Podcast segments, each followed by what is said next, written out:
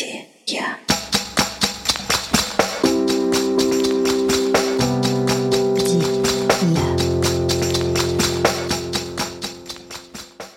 Привет, меня зовут Ксюша Смыр, и это мой подкаст «Где я?» о людях и местах. В мае был объявлен новый сезон подкаста. Но я просто чувствовала, что целое лето будет отдано каким-то другим внутренним ритмам, совпадающим с ритмами этого года. Впервые я почувствовала такую штуку в прошлом декабре. Я уже много лет подозревала, что декабрь — это не для того, чтобы успеть все, закрыть все проекты, а 31 декабря умирать, нарезая оливье и забыть надеть на себя красивое платье, потому что, ну, у тебя не было времени. Вот. И я провела декабрь в каком-то абсолютно другом ритме. Во-первых, я успела закончить всю работу, во-вторых, я много болела ковидом, и я действительно наслаждалась временем дома и какими-то новыми ритуалами и традициями, которые а, мы с Леней внедряли в наше пространство. И я чувствовала весной, что лето будет насыщено на события, какие-то новые открытия, встречи. Поэтому это время не для того, чтобы сидеть и эм, монтировать выпуски, а для того, чтобы набирать эти истории, которыми мы будем согреваться с вами осенью и зимой в темное, темное время года. Поэтому я всячески поздравляю нас с тем, что сегодня мы в этой точке, когда можем согреваться, наливать горячий чай, а, зажигать свечи и усаживаться поудобнее, чтобы слушать истории под теплым пледом.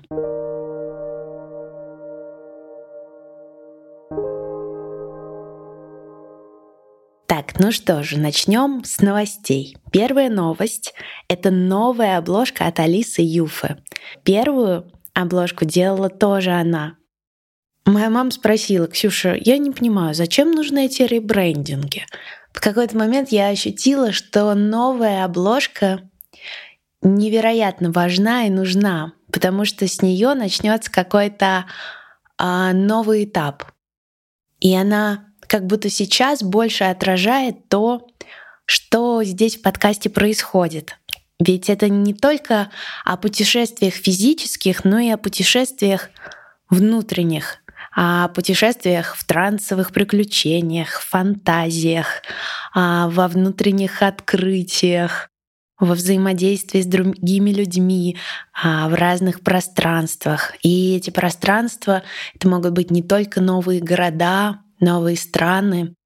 Но это пространство может быть даже пространством натюрморта для фотохудожника или пространство книги для писателя. В общем, это может быть любое место.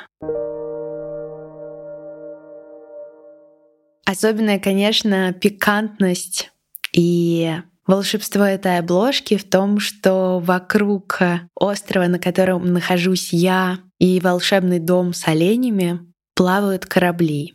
И именно так называются мои месячные путешествия, в которых мы делаем различные практики, в том числе трансы, медитации, различные упражнения, которые могут сделать вашу связь с вашей интуицией, вашим телом крепче, сильнее. И, конечно, когда ты плывешь на корабле, обязательно должны быть классные попутчики. Именно в такой команде мы поплывем 26 сентября на корабле легкого поведения. В июне мы уже плавали на пиратском корабле, где встречались с русалками и смотрели, как это быть смелее и ярче в своих проявлениях. А в марте мы плавали на корабле спокойствия. С программой нового плавания можно ознакомиться на сайте где.space и Ждем тебя на борту. Третья новость заключается вот в чем. Я просто обожаю чужие миры. И мир художника, мир человека, который фантазию облекает в образы, это что-то невероятное и захватывающее для меня. И теперь для каждого нового выпуска подкаста я буду приглашать художника или художницу, который будет делать обложку. И я хочу знакомить вас с этими людьми, знакомить с их творчеством. Обложку этого выпуска сделала Вика Бродская. Вика — это человек, с которым я познакомилась благодаря подкасту. Когда-то ее очень зацепили цвета на обложке подкаста, и мы познакомились на Пролетарской. Вика там жила, а я решила провести экскурсию по Пролетарке. С тех пор мы плавали на кораблях, интуитивно гуляли и горячо обнимались. Когда у меня были практики интуитивных прогулок, одно из заданий было нарисовать ментальную карту пространства, в котором ты будешь путешествовать, которое ты будешь исследовать. И Вика нарисовала пролетарскую. Это был просто какой-то фантастический рисунок, очень душевный и с огромным чувством стиля. А, Вик в этот момент работала в Ситимобил. И мне было ужасно интересно, как она так рисует, где она научилась и какая у нее история. Я буду делиться историями обложек и художников у себя в инстаграме Ксюша Смыр. И приветствуйте, пожалуйста, обложку этого нового выпуска. И если вы хотите нарисовать обложку одного из следующих выпусков, то, пожалуйста, напишите мне. А сейчас новый выпуск.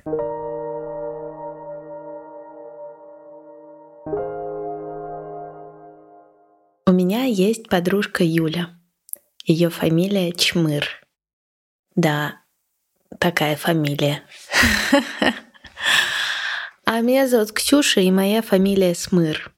И однажды мы встретились с ней в институте. Точнее, как это было, я пришла в вышку на Семеновской посмотреть список тех, кто поступил, и вдруг увидела чмыр. И я подумала, что досадное недоразумение, мою фамилию перепутали, но как здорово я поступила. Ну а потом я увидела, что чмыр все-таки Юля. И офигела. Кажется, прямо в этот же день я написала Юле, «Юля, ты чмыр, а я смыр, давай дружить». Юля опешила, подумала, что я какая-то сумасшедшая, сказала «Ха-ха-ха, ну давай». И четыре года мы с ней никогда не общались. Но я-то знала, что общаться мы будем. Это просто дело времени. Ведь нас связало Черное море — Юлины корни из Украины, а мои из Абхазии. И вот 9 сентября 2022 года проходит энное количество лет с тех пор, как мы поступили в вышку, с тех пор, как мы ее окончили, и мы лежим на кровати у Юли, отходим ко сну, мы лежим и смеемся. Ну, во-первых, у нее из окна с 28 этажа видно дом, котором мы с Леней жили два с половиной месяца. Это весной и летом. И я смеялась, что нас с Юлей разделяет вновь Черное море. Правда, в этот раз оно в виде Ваганьковского кладбища. И как-то мы гуляли там с моим другом Гришей, и на границе этого кладбища нашли могилу Мамалыгина — капитана Мамалыгина. И ведь Мамалыга — это тоже то, что нас объединяет. Она есть в Украине и в Абхазии. Я, правда, не знаю, готовили ли это блюдо в Юлиной семье, но у некоторых моих друзей из Украины готовили точно. Когда я жила в этом доме на 905-го, я иногда фотографировала дом Юли и присылала ей привет, а она мне — и вот теперь я вижу этот дом с Юлиной стороны. И она смеется, слушай, он такой странный, и у него такая смешная наверху пипка. В общем, он, конечно, безумный. Но мы не только поэтому смеемся, а ржем, что Болик и Лёлик, Чмыр и Смыр встречаются и проводят ночи вместе тот момент, когда случается какой-то большой разрыв.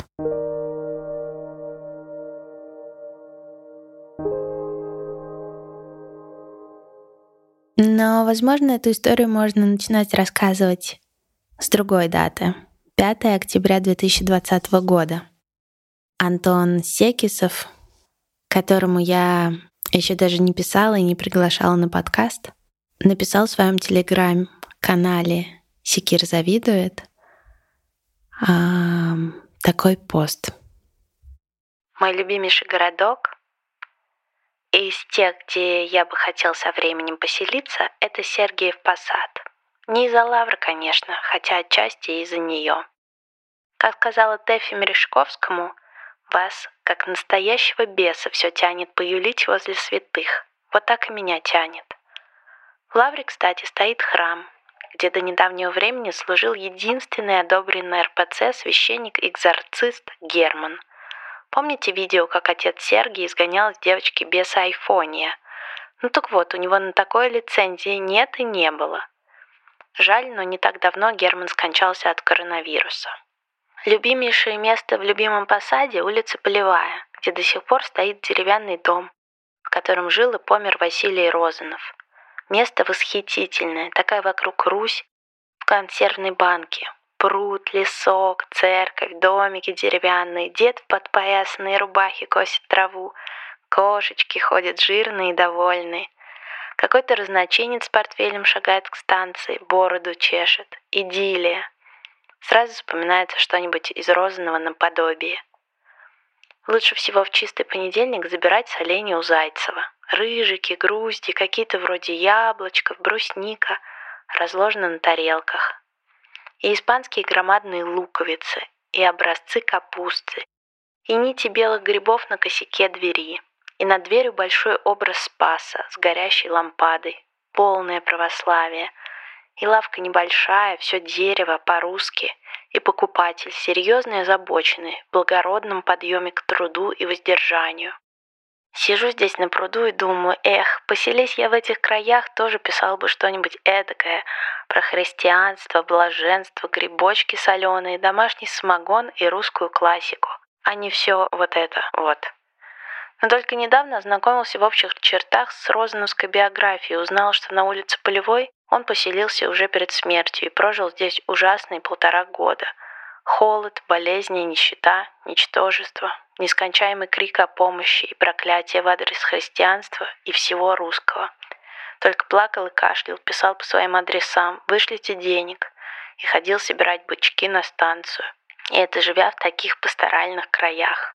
А всю свою нежную русскую лирику про грибочки и спаса он написал, живя в Петербурге, на Шпалерной улице – на которой нет ничего русского и вообще человеческого. Одни немецкие административные здания стоят в пыли. На шпалерной улице хорошо только вешаться или охотиться за привидениями, или экранизировать процесс Кавки. Еще там стоит здание ФСБ. При Розенове не было, но общий ландшафт был точно такой.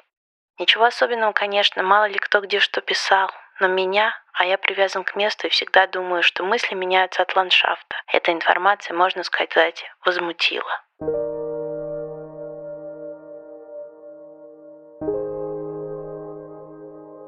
Через пару недель после того, как я познакомилась с этим текстом Антона, я подговорила девчонок поехать в Посад.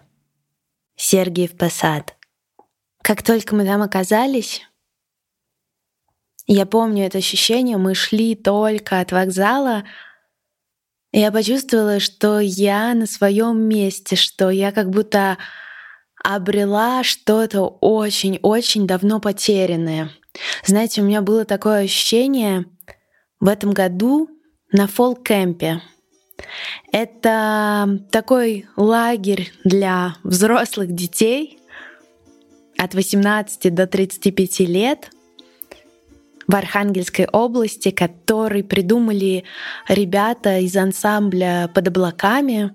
И там вы каждый день пляшете, а, поете народные песни, устраиваете вечерки и ходите в платках, юбках. И это настолько по-настоящему и живо. И каждую минуту, что ты находишься там, живешь в этих старых избах, переправляешься по Онеге, ходишь в баню, ощущаешь, как это естественно и как круто, что ты здесь вместе со своими единомышленниками, вместе с людьми, которые уже практически твоя семья. И так как будто и случается, потому что мы продолжаем общаться дальше. Также и в Сергиеве Посаде было ощущение, что я дома. И если раньше у меня не было такого желания идти сразу в туристический центр города, то Лавра, она как будто манит. И именно там, на подходе к Троицкому собору, у нас появилось с девчонками такое желание. А вот бы, вот бы пожить здесь где-то неподалеку и собрать зимой огромный стол в доме, куда будут приходить наши любимые люди, наши друзья. И вот это желание, которое так ярко и отчетливо там появилось у нас троих. Хочется дом. А потом мы шли мимо дома с трубой. Из трубы валил дым. И где-то там мы с Юлей обсуждали и мечтали о том, какие будут наши женихи. И если раньше мы думали о том, что важны вот такие вот характеристики и такой набор качеств, то в этот раз я подумала, блин, Юлька, вот я бы хотела такого молодого человека, чтобы он меня расширял, чтобы он не сужал меня, не диктовал какие-то правила, не был тираном, не какие-то запреты на меня навешивал, а вот расширял мой мир. И Юля сказала, согласна, Ксюш, я вот того же хочу. И уже зимой, если вы помните выпуск про волшебное Комарова. Все случилось так, как мы загадали. Только дом был не в Сергиеве Посаде, а в Комарова. А через год я, мой молодой человек Лёня и наша собака Мона, мы сняли дом в Сергиеве Посаде и провели там целые выходные. Мы тогда были активными слушателями курса Анны Вокиной «Как сделать дом местом силы» и исследовали дома в Подмосковье и делали свой дом более уютным и своим. Несмотря на то, что квартира на Пролетарской была моим съемным домом, но мы его присваивали и обживали.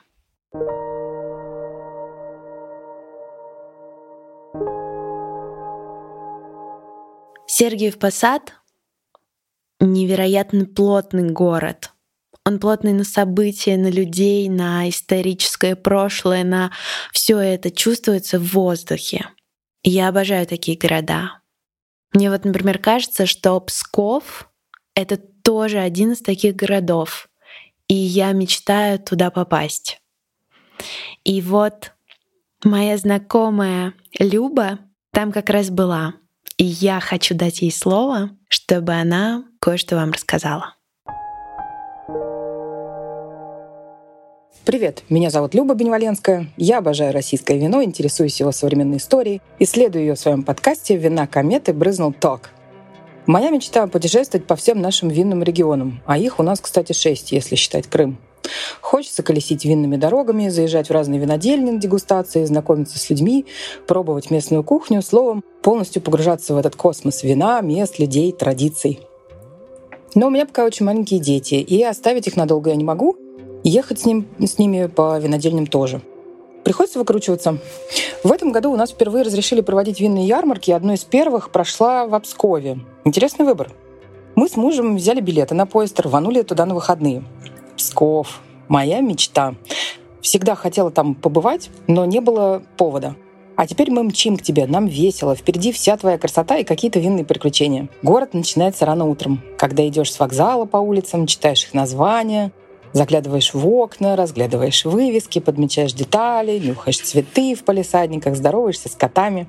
Что-то неожиданное может произойти в любой момент. И вот ты уже в Кремле, бродишь там среди всех этих вековых камней, втягиваешь запах исторический. А вот ты уже на уютной набережной финского парка Куопио, где искрит людьми и бокалами винная ярмарка. Читают лекции лучшие винные люди, в тонкое стекло льется вино, толпы людей, показывают фильмы тематические, в огромном казане варят уху, нарезают сыры и другие яства крутейший калейдоскоп. Фурор был не очевиден, но оказался неизбежен. Псковичи познакомились с российским вином. Я познакомилась с Обсковым и с белыми ночами. Сплелись воедино невероятное количество смыслов, родилось много историй. Например, на ярмарке сперва украли, а потом вернули частично 51 пуфик. Историю подхватили люди с юмором. И вот крупнейшие винодельные страны и самый большой винный клуб выпустили коллабу. Вино 51 пуф. Розовый бленд виноградов Красностоп и Цвайгельд. Приходите в подкаст о современном российском виноделии вина «Кометы брызнул ток» за путешествиями по большим и маленьким винным историям. Ксюша, спасибо за приглашение. Обожаю погружаться в твои уютные выпуски. В мае, июне, июле этого года мы сидели за большим столом в гостиной и смотрели на купол церкви на Ваканьковском кладбище, на зелень леса, как она сначала тоненько-тоненько вырисовывается, а потом бац и раскрывается, заполняя все пространство собой. Мы примеряли, как нам вот этот шикарный дом подруги Лёни. Она путешествует по миру, и мы смогли пожить в этой квартире. Как нам жить на такой высоте? Каждый день смотреть на закаты, иметь возможность исследовать абсолютно новый для себя район. И сначала настороженно и с опаской его изучать, а потом бац и влюбиться. Не безответно, а очень ответно. Общаясь со многими людьми на улице, заходя за кофе и баскским чизкейком уже полюбившиеся местечки. В этом доме, на этой высоте, с любимым человеком, я почувствовала настоящее расширение — я почувствовала, что во мне сил больше, чем я себе представляла. Я могу зарабатывать больше, я могу давать больше, я могу чувствовать поток больших энергий, которые протекают через меня. И как однажды сказал э, мне мой учитель Зака, что ты будешь всегда на этих пиках, но эти качели, возможно, их амплитуда станет больше, и ты дольше сможешь задерживаться на своих разных пиках и внизу, и вверху, и доставать из этих состояний большие сокровища. И сейчас, когда я смотрю назад, я смотрю на выпуски, которые выходили в подкасте «Где я?», например, трасса М4 Дон.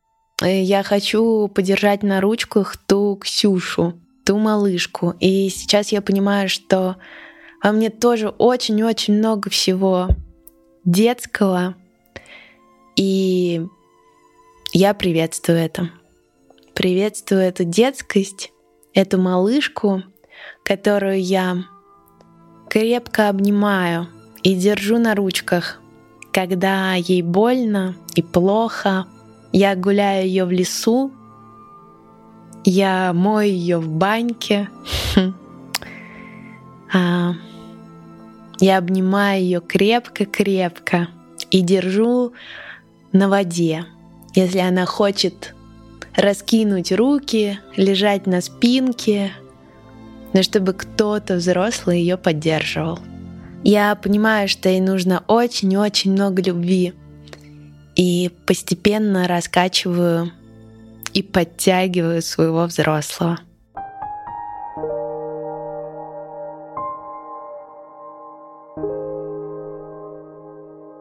В июне мы оказались в Петербурге и попали на спектакль Романа Михайлова.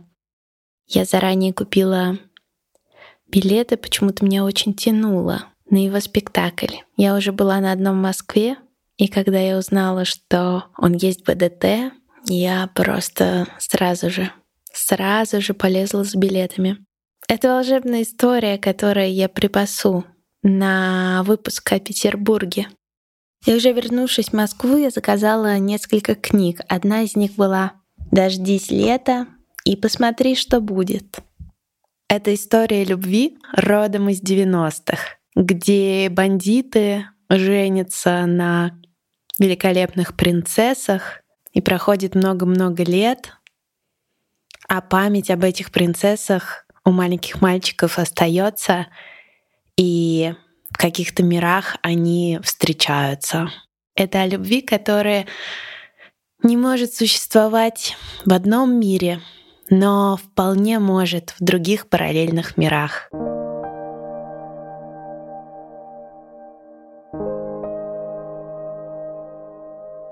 Тридцать первого августа мы с Леней расстались.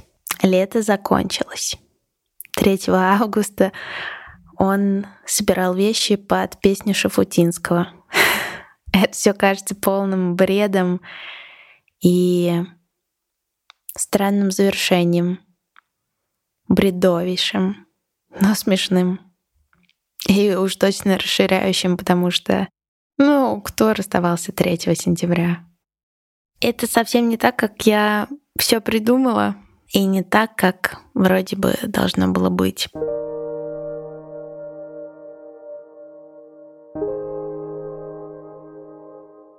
31 августа мы с Леней решили расстаться. А 2 совершенно случайно мы с Юлькой Савченко оказались в Сергиевой Посаде на обратном пути из Ростова. В Лавру не было плана заходить, но ноги сами привели нас туда.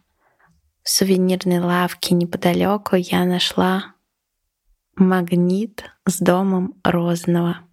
Пару лет назад мы туда таки дошли тетей и с моей мамой, и там именно такая пастораль, как описывал писатель Антон Секисов. Конечно, забавно еще, что выпуск с Антоном мы писали в Петербурге. Юлька тогда сняла квартиру, а я к ней притесалась. И мы жили на Петроградке. Антон пришел в гости, а Юля пробегала мимо. И буквально две минутки они поговорили, и мы с Антоном продолжили. Спустя пару месяцев Юля познакомилась с Сергеем. И Сергей сказал, «Вот только что я встречался со своими товарищами, среди них были трам-пам-пам-пам-пам, и Антон Секисов. И Юль такая, вау, что за совпадение? И я такая думаю, вау, что за совпадение?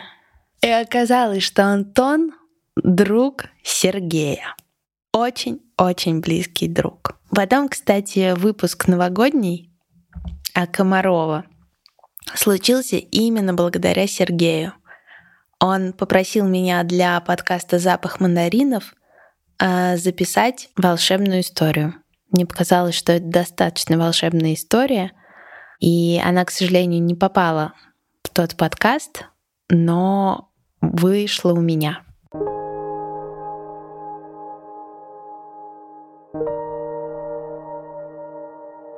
Тридцать первого августа мы с Леней расстались. 2 сентября, когда я вернулась из Ростова на дачу к родителям, где мы жили, мы заварили чай сели на ковер у окна и долго-долго говорили, как друзья, которые расстаются перед большим путешествием. Одного или двоих из них, но в разные стороны. И было очень уютно, а главное, не было телефонов, не было ничего, чтобы отвлекало, и был только этот момент и очень-очень заботливое внимание друг к другу и к тому, что каждый из нас говорит. Я тогда подумала, как бы это было бы здорово, если бы у каждого из нас были силы вот так вот говорить, не отвлекаясь. И чувствуя другого, чувствуя его настроение и его потребности, желания и уважая их. А не стремглав нестись куда-то, забывая о том, что рядом очень-очень живой человек, и что внутри него целая вселенная, которая каждый-каждый день меняется, и в ней открываются новые пласты, новые миры.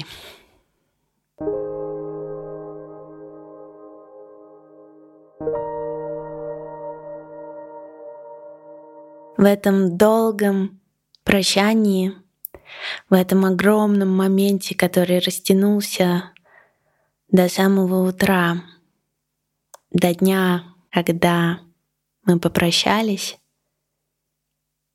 я чувствовала, как здорово, что в теле есть место и для огромной печали, и большого количества слез, которые льются и будут литься еще.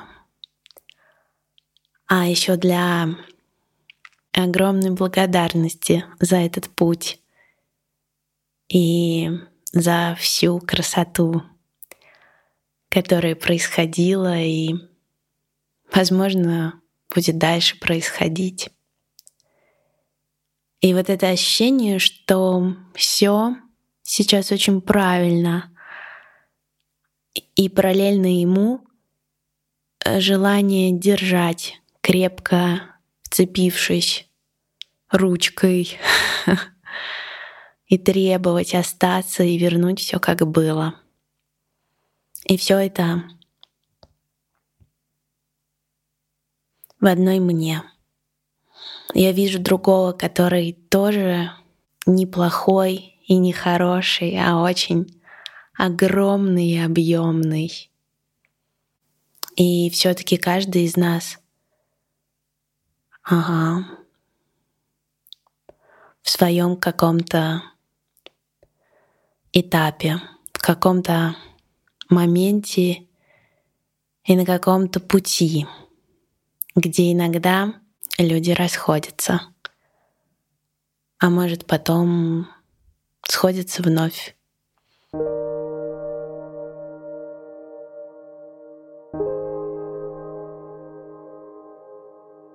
Где я сейчас? Я где-то в Подмосковье. Думаю о том, что же такое мой дом. Спустя три с половиной года, что я снимала квартиру на Пролетарской, плюс полгода путешествий и скитаний, я, наверное, скоро обрету свой новый дом.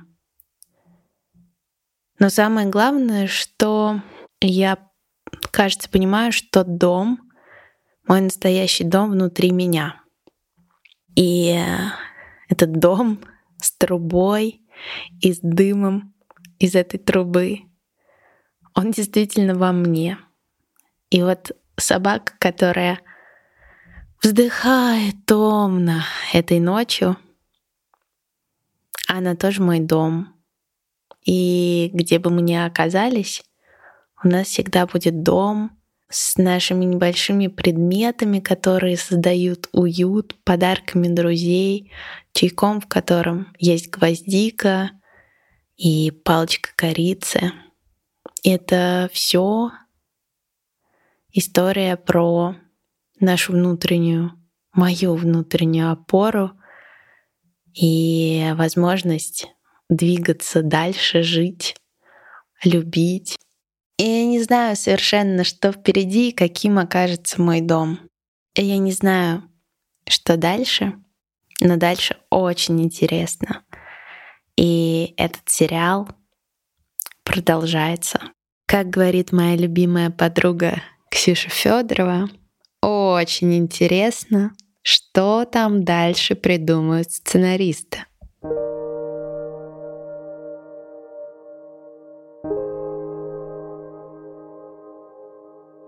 19 сентября 2022 года мы поздравляем Юлю Чмыр с ее очень красивой датой. Мы нашим любимым составом четырех обезьянок. Юли Савченко, Кати Князевой, Юли Чмыр и Ксюши Смыр.